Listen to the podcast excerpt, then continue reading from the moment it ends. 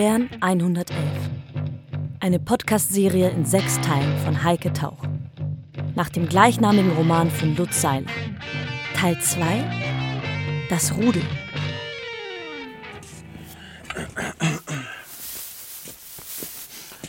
Na, Dodochen? Auferstanden aus Ruinen, ja, und der Zukunft zugewandt. Lass uns dir zum Guten dienen, Deutschland, einig Vaterland. Es muss uns doch gelingen, dass die Sonne schön wie nie über Deutschland scheint. Komm, Dodo. Na, los, mit. Hm? So, hier, mein Freund. Danke. Das ist Ziegenmilch. Damit heilen wir hier alles. Hä? Glaubst du, du kannst aufstehen, Schigoliman? Die Ziege hatte einen Teil des Matratzenbezugs abgebissen und versuchte, das Stroh aus dem Kopfteil zu fressen. Karl sah ihr vorgeschobenes Gebiss, ihre kräftigen Zähne. Ihr Fell war schneeweiß. Oh, ach ja, du äh, liegst auf Dodos Futter. Auf Ihrem Futter? Ja, auf ihrem Winterfutter. So, und auch wir werden jetzt frühstücken gehen, Schiguliman. Hat dir die Milch geschmeckt? Dodo liebt den Salzgeschmack. Manchmal ist es auch Seegras. Ja, Stroh oder Seegras. Gesättigt mit dem Schweiß des Schlafes, der Träume, des Vögelns. Getränkt mit den Säften der Krankheit und den Ausdünstungen des allerletzten Augenblicks. Das Salz der Erde, könnte man sagen. Verstehst du, Schigoliman? Ja, hä? Dodo ist süchtig danach. Sie kaut und schluckt das alles und macht ihre magische Milch daraus. Stroh zu Gold. Ja, gewissermaßen. es gibt nur ein Problem dabei. Die Menschheit will auf Federkernen sterben. Das heißt, Stroh wird selten, ja, immer seltener. Deshalb sammeln wir diese Matratzen auf unseren Beutezügen, nebenbei gewissermaßen. Es ist einfach das beste Futter im Winter. Na los, können wir? Kommst du mit, Dodo? Na komm. Karl folgte dem Hirten. Ihr Weg führte von Keller zu Keller, wobei Karl die Orientierung verlor. Was ihm nicht entgangen war, dass der Hirte im Verlauf seiner Reden öfter das Wort Assel gebraucht hatte. Er hatte das Ganze die Assel genannt. Ohne Zweifel war das ein Code, ein Deckname vielleicht, eines der Dinge, die er nicht verstand. Im Hof ließ der Hirte die Ziege vom Haken, die ohne weiteres in einem verfallenen Seitengebäude verschwand. Los, Dodo, lauf. Los. Ab, ab, ab, ab, ab. Lauf. So, wer will noch Kaffee? Äh, ich bitte. Ja. Mhm. Zucker ist da drüben, ne? Ragnar, kannst du dir mal kurz rübergeben, den Zucker? Ich hab Der noch danke. Ja, hol dir Ich dachte, du hättest da Zucker. Wo hast du denn Ah, geschlafen? warte mal, ich hol mal eben Zucker noch. Ach, super. Du, hervorragend. Hier, guck. Ah, danke. Du auch? Äh, ja, danke. Schwesterchen, das ist der Schigulimann, Ah, der schon bei uns wohnt gewissermaßen. Und das, Schigulimann, das ist Irina, Fürstin der Oranienburger. Hallo. hey, geht's dir besser? Ja, Wie heißt denn du? Karl. Ah ja. Karl Bischof. Hi. Ich war. Naja, den Sieger erkennt man am Start. Willst du noch inne? Ja, ich hier gerne. Ich bin noch nicht so lange in der Stadt. Ragnar war nicht groß, aber kräftig, trug eine dunkelblaue Wattejacke. Ihre grob genähte Mütze aus Fell lag vor ihr auf dem Tisch wie bei einem Soldaten. Ragnars Stimme war ihm bekannt. Und das, das ist Henry, der gute Maler. Ja, der jetzt für alle Eierbret-Spezialität von mir. Ah, yes. Avocado gibt's auch. Und das mal die Butter geben? ist Hans, die gute Seele. Ja, mit abgeschlossener künstlerischer Karriere. Also war zunächst freier Sänger auf Bühnen, dann fest am Theater. Also die Karriere, meine Karriere begann als Toilettenmann, äh, Bezirkstheater Karl-Marx-Stadt, so heimliche Probenbesuche war meine Ausbildung und bis vor kurzem war ich Inspizient an der komischen Oper. Auf dem Tisch standen ein paar Sachen, die Karl bis zu diesem Tag noch nie gesehen hatte. Etwas zum Beispiel, das Irina eine Sternfrucht nannte, daneben sogenannte Avocados. Eine Weile besprachen sie leise ihre Angelegenheiten und beachteten Karl nicht. Vom guten Maler hing ein Bild gut sichtbar im Durchgang. Ein galoppierendes Tier. Ein galoppierendes Stürmend Tier, durch die stürmend Lüfte. durch die Lüfte mir entgegen. Auf den Beinen oder Stümpfen, aus denen etwas wie Blut strömt. Er ist schon so weit. Henry trägt es in sich. Ich bin irgendwo draußen, im Nichts. Keiner meiner Verse kann bestehen neben Henrys Bild. Die andere ist auch noch auf. Also. Eier kommen. Wer will Bruchei? Ja. Du hast eine Menge Werkzeug im Kofferraum, Schigulimann. Kannst du damit umgehen? Danke. Das ist mein Werkzeug. Dein Werkzeug, ja. Gutes Werkzeug, oder Ragnar? Exzellentes Werkzeug. Nein, nein, Schigulimann, du musst dir gar nichts erklären. Ich hole mir noch Salz. Nicht ne? wenige sind unterwegs Okay. in dieser frisch befreiten Stadt. Die ganze Welt wird neu verteilt in diesen Tagen, aber falls du was Festes suchst, dann wäre hier leider kein Platz für dich, Karl. Er hat Karl gesagt. Und leider. Was meinst du, Ragnar? Ist die 20 ist auch schon vergeben, oder? Ja. Aber uns fällt sicher was ein. Als Arbeiter, als fahrender Arbeiter hast du all unsere Solidarität verdient. Ja, ja. absolut. Finden wir was. Danke. Wie sind die Eier? Ah, lecker. Nach dem Frühstück hatte Karl geduscht. Irina war ins Bad gekommen und hatte ihn nackt gesehen. Es spielte keine Rolle. Es war, als gehöre er bereits zum Rudel, als wäre er vom selben Schlag. Alles wirkt wie geplant. Geplant in genau dieser logischen Folge. Bevor sie die Oranienburger Straße verließen, führte ihn Ragnar noch einmal nach unten, zurück an den Ort, den der Hirte die Assel genannt hatte. Einige Mieter sind schon sehr alt und kommen nicht mehr hier runter. Irina kümmert sich für sie, also kauft ein, macht den Papierkram. Die meisten haben ihr und dem Hirten ihre Keller übertragen. Ja, freiwillig im Grunde. Ihre Hand. Ihre mich süchtig machende Hand. Damit die Mieter das leichter verstehen, nennt Irina das Vorhaben einen Ort der Begegnung und des Austauschs. Ein kleiner Markt, Ziegenmilch gegen Gemüse, eine antikapitalistische Untergrundkolchose, sozusagen. Auch das ist möglich in einem Stützpunkt der Taqueria? Na ja, genau. Das hier war früher übrigens eine kleine Wohnung mit Frisiersalon. Und hier, hinter dieser Tür, ist Dr. Fenskes Keller. Fenske ist mit Günter Grass zur Schule gegangen. In Danzig, äh, behauptet er jedenfalls. Danzig, Grass und Keller. Gibt es einen Zusammenhang? So, jetzt weigert sich Fenske, seinen Keller freizugeben. Warte. Du bist ja in Übung.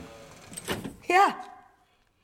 Diese Sammlung von Krückstöcken und von Stiefeln, das alles gehört dem Fenske. Ja. Überraschend. Das sind nur linke Stiefel. Irina sagt, er habe sie aufgelesen in den Straßen nach dem Krieg. Die Stöcke stammten aus Danzig, die Stiefel aus Berlin. Und Fenske will auf gar keinen Fall, dass hier was verändert wird. Irina verhandelt noch mit ihm. Die wird das schaffen. Die hat diese Fähigkeiten.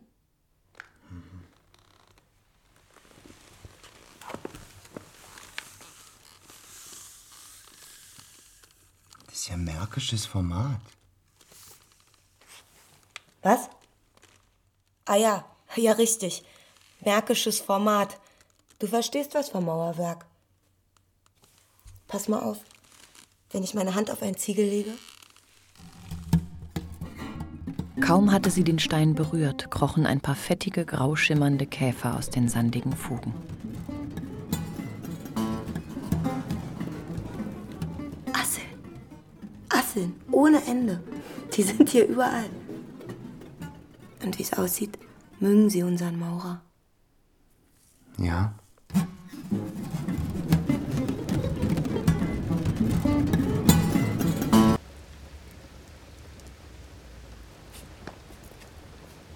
Er war Ragnar gefolgt, die ihre Hebammentasche über die Schulter geworfen hatte.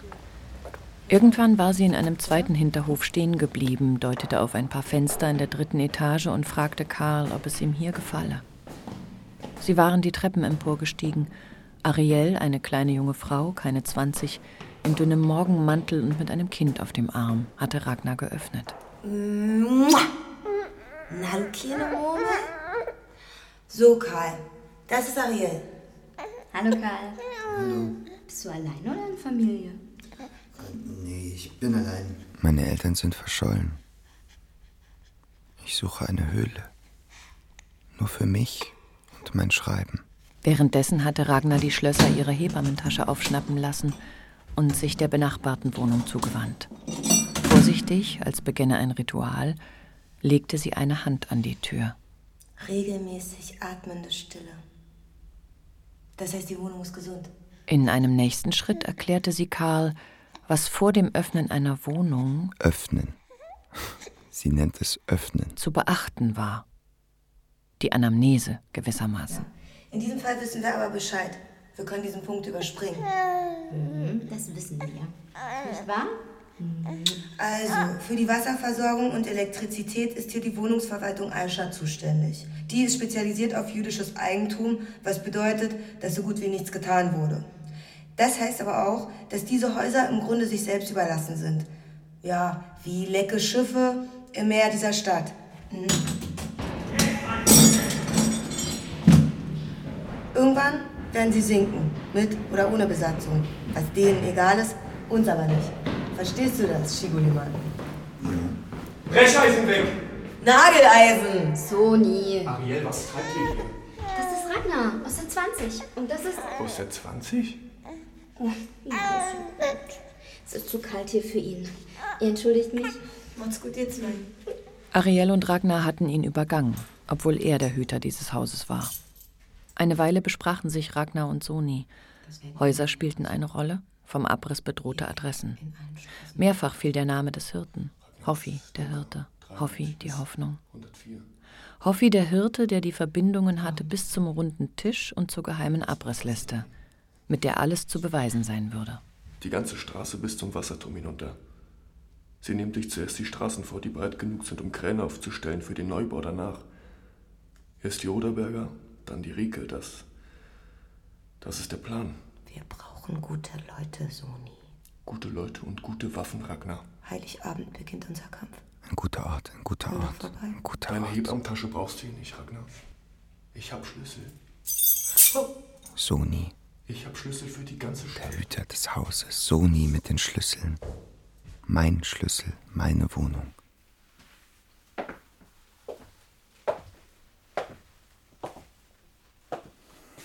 Mit Ofen, mit Matratzen, Strohmatratzen, Dodos Futter.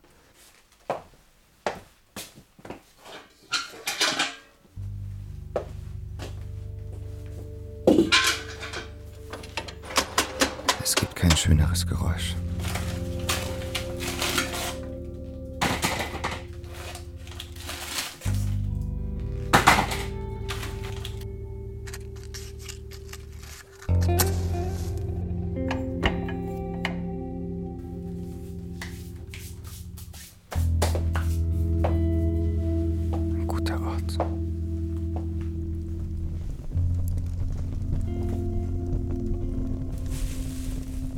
Karl nahm sich vor, noch wach zu bleiben, um die Ofenklappe rechtzeitig zu verschrauben. Aber dann schlief er ein. Riekestraße 27. Äh, mit Ü oder Y? Y. Ah, Karl, ja, ist gut. Und die Postleitzahl? 1055. Danke, Frau Bethmann. Dann schicke ich dir auch gleich den Brief. Sie haben einen Brief? Ja, Karl, von deiner Mutter. Das gibt's doch gar nicht. ist sicher nur irgendwo hängen geblieben. In einem Postwaggon an der Grenze vielleicht. Ne? Hm. Auf irgendeinem Abstellgleis. Ne? Deutsche Reichsbahn, du weißt, Karl.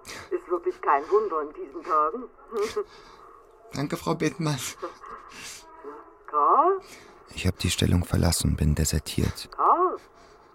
Von nun an werde ich ein guter Sohn sein. Ein guter Sohn. Auf dem Rückweg kaufte er Farbe, Wandfarbe, Fußbodenfarbe. Zwei, drei Streifzüge durch die Restbestände verfallener Häuser genügten, um zusammenzutragen, was ihm fürs Erste noch fehlte. Ein Stuhl, etwas Geschirr, ein guter Aluminiumtopf, sogar ein Bild. Es zeigte einen Flötenspieler, der nicht spielte, nur vor sich hin sah, mit gesenktem Kopf. Das Wertvollste aber ein verkrusteter Zwei-Plattenkocher, den er auf einem kleinen rostigen Gestell neben dem Waschbecken platzierte, der Werkbank gegenüber. Lapkes Werkbank. Seiner Werkbank. Lapkes Werkbank. Die Bank zum Werk. Drei Meter lang, fast einen tief, darauf Inges Konsul. Und seine Bücher und der Stapel mit unbeschriebenem Papier und der Stapel mit den Gedichten. Stapel? Pff. Mehr als 20 sind's nicht. Und wären es einfach nicht. Ich brauche 50, 50 für ein Gedichtband. Braucht man 50? Wie schreibe ich 50 gute Gedichte?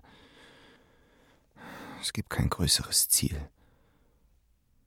Es ist auch kein Ziel. Es ist mein Leben. Ab und zu fuhr er Taxi, Schwarztaxi. Von ihnen hatte Karl gehört, aber nicht gewusst, dass es so einfach ablief. Oft genügte es langsam durch die Straßen zu rollen, den Kopf ein wenig schräg zu legen und den Passanten auf dem Gehweg halb interessiert entgegenzusehen. Sein vager Vorsatz, möglichst bald etwas Geld zu verdienen, hatte rasch Gestalt angenommen. Benzin kostete 2,50 pro Liter und seine Reserven, die 500 Mark seiner Eltern, würden in einigen Wochen aufgebraucht sein, selbst wenn er sparsam war.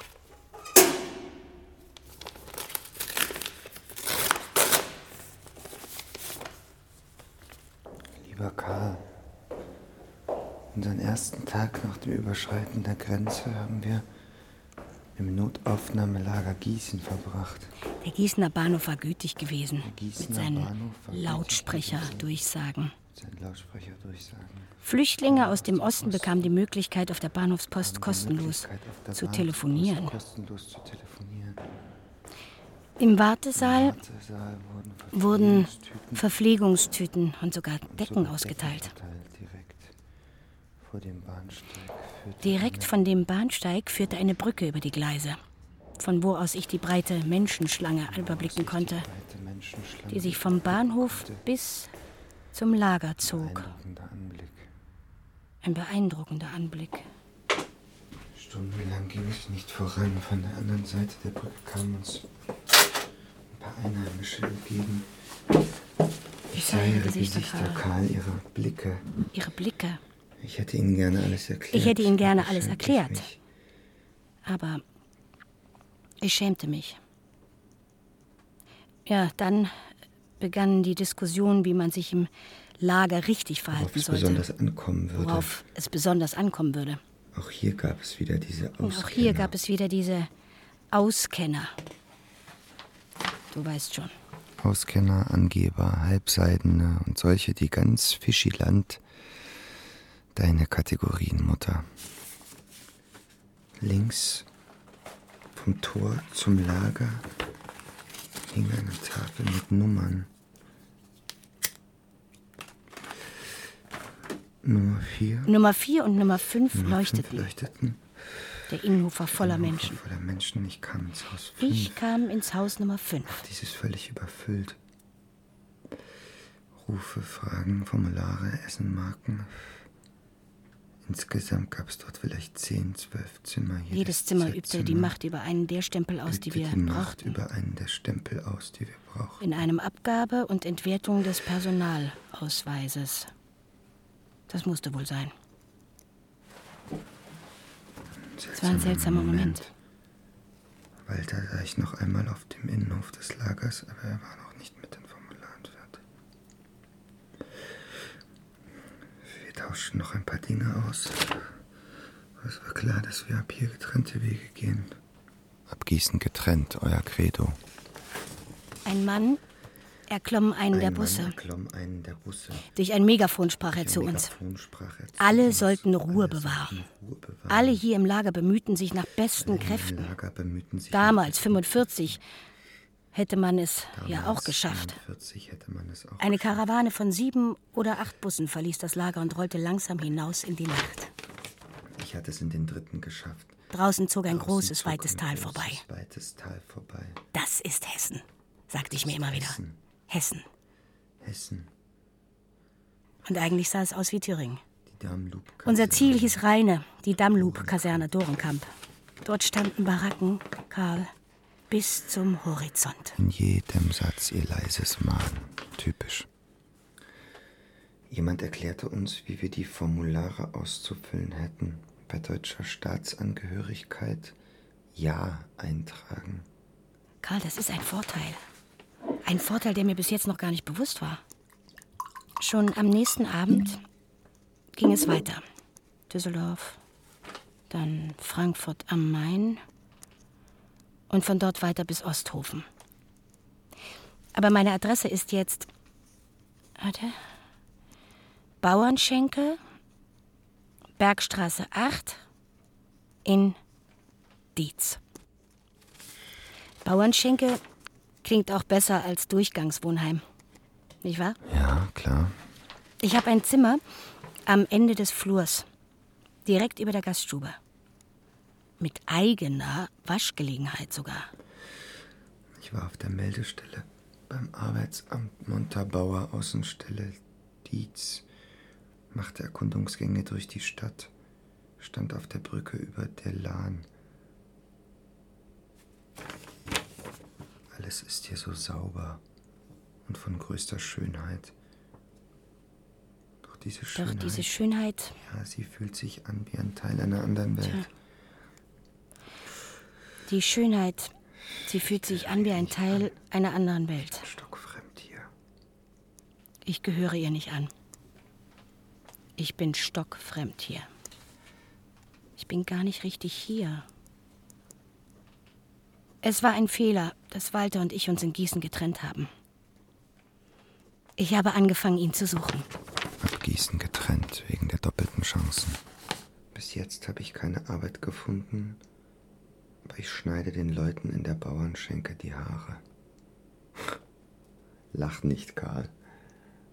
Die ganze Kindheit über hatte Inge ihrem Sohn die Haare geschnitten, ihm und seinem Vater, oft am selben Tag, dem Haarschneidetag. Und es gab ein Gedicht dazu, das Karl niemals veröffentlichen würde, obwohl er es mochte. In dieser äußerst schmalen Küche schnitt mir meine Mutter das Haar. Zuerst Zuerst, musste, ich, immer, nach links, rücken rücken für die rechte, die rechte Seite, Seite und nach nach rechts rechts für, für die linke die Seite. linke Seite.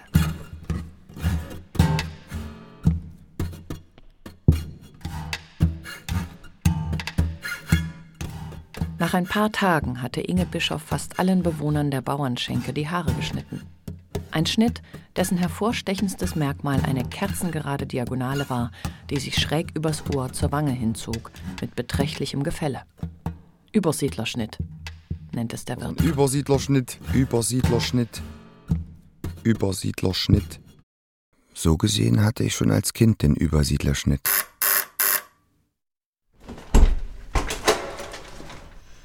Frohe Weihnachten, Karl. Ariel? Äh, komm rein. Hier. Komm mal in die Küche. Rekord. Das sind Premium-Briketts. Fünf Rekordbriketts, Ariel. Ich danke dir. Mehr als fünf auf einmal halten diese Öfen eh nicht aus. Ähm, willst du Kaffee? Ich habe gerade Wasser aufgesetzt. Gern. Du schreibst?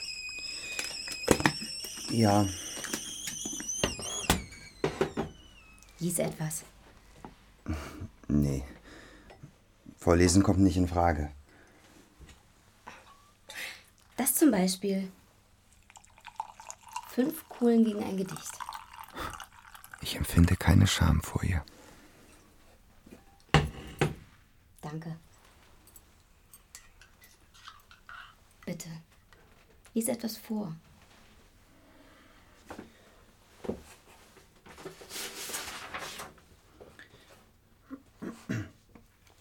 Man sagt Fotografen, aber man sagt jetzt Spaziergänger verheeren den Heimweg. Wir fänden ihn nicht. Im Traum und wären Spaziergänger. Zwischen den Stimmen, die den Heimweg aufsuchen, zwischen den Tauben und Ratten, die ungestört bleiben. Bei den Resten des Festes umzingeln die Tiere immer das Fremde, bis sie es fressen, übermannt vom Geruch. Das Gedicht ist nicht gut genug, nicht gut genug. Das ist schön. Nicht gut genug, nicht gut genug, nicht gut genug. Liest du es noch einmal? Nein. Nein? Nein. Schade. Dann, dann muss ich wohl jetzt gehen. Auf gute Nachbarschaft, Karl. Ariel trat ans Waschbecken und wollte den Kaffeesatz ausspülen, aber Karl hinderte sie daran. Er berührte ihre Hand. Und für einen Moment. Sie ist mir nah. Gibst du mir was mit zum Lesen? Hm. Karl musste mit ansehen, wie sie das heilige Papier der fertigen Texte mehrmals knickte und in ihrer Jeans verstaute. Hm. Danke. Einen Moment noch blieb er im Flur und lauschte ihren Schritten. Verwirrt und gedankenlos tappte Karl zurück in die Küche und öffnete den Vorratsschrank. Bisher hatte er es vermieden, sich den Inhalt des Schranks genauer vor Augen zu führen. Er hatte sowas wie Ekel empfunden. Dieser Platz gehörte zu den unberührbaren Orten, wo das Erbe, der Geist seines Vormieters Lapke, weiter existierte. Er sah drei Regalbretter, entdeckte Ankergläser, wie sie seine Mutter benutzte, benutzt hatte im früheren Leben. Gläser mit eingewecktem. Vorsichtig griff er nach einem der Gläser. Auf den ersten Blick enthielt es eine kleine mumifizierte Gestalt, einen schrumpeligen Batzen. Karl säuberte das Glas und erkannte Pflaumen. Ohne weiter nachzudenken, zog er an der Lasche des Einweggummis. Dann kostete Karl. Das Obst schien noch gut. Es schmeckte. Seltsam. Süß. Wie ein Likör. Und schon beim zweiten Löffel spürte es Karl. Was wird jetzt mit meinen Gedichten passieren? Welchen Weg werden sie einschlagen?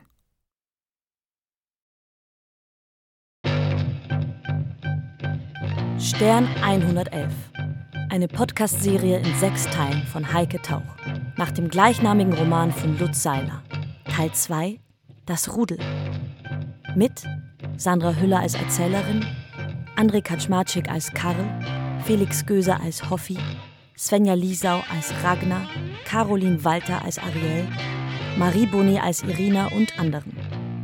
Komposition und Bassgitarren Janko Hanuszewski. Gitarren- und Klangspielzeug Kim Evert. Ton Peter Awer, Katrin Witt und Jakob Kienemund.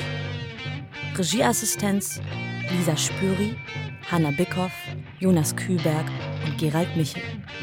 Dramaturgie Juliane Schmidt. Regie Heike Tauch. Eine Podcast-Serie des Rundfunk Berlin-Brandenburg 2023.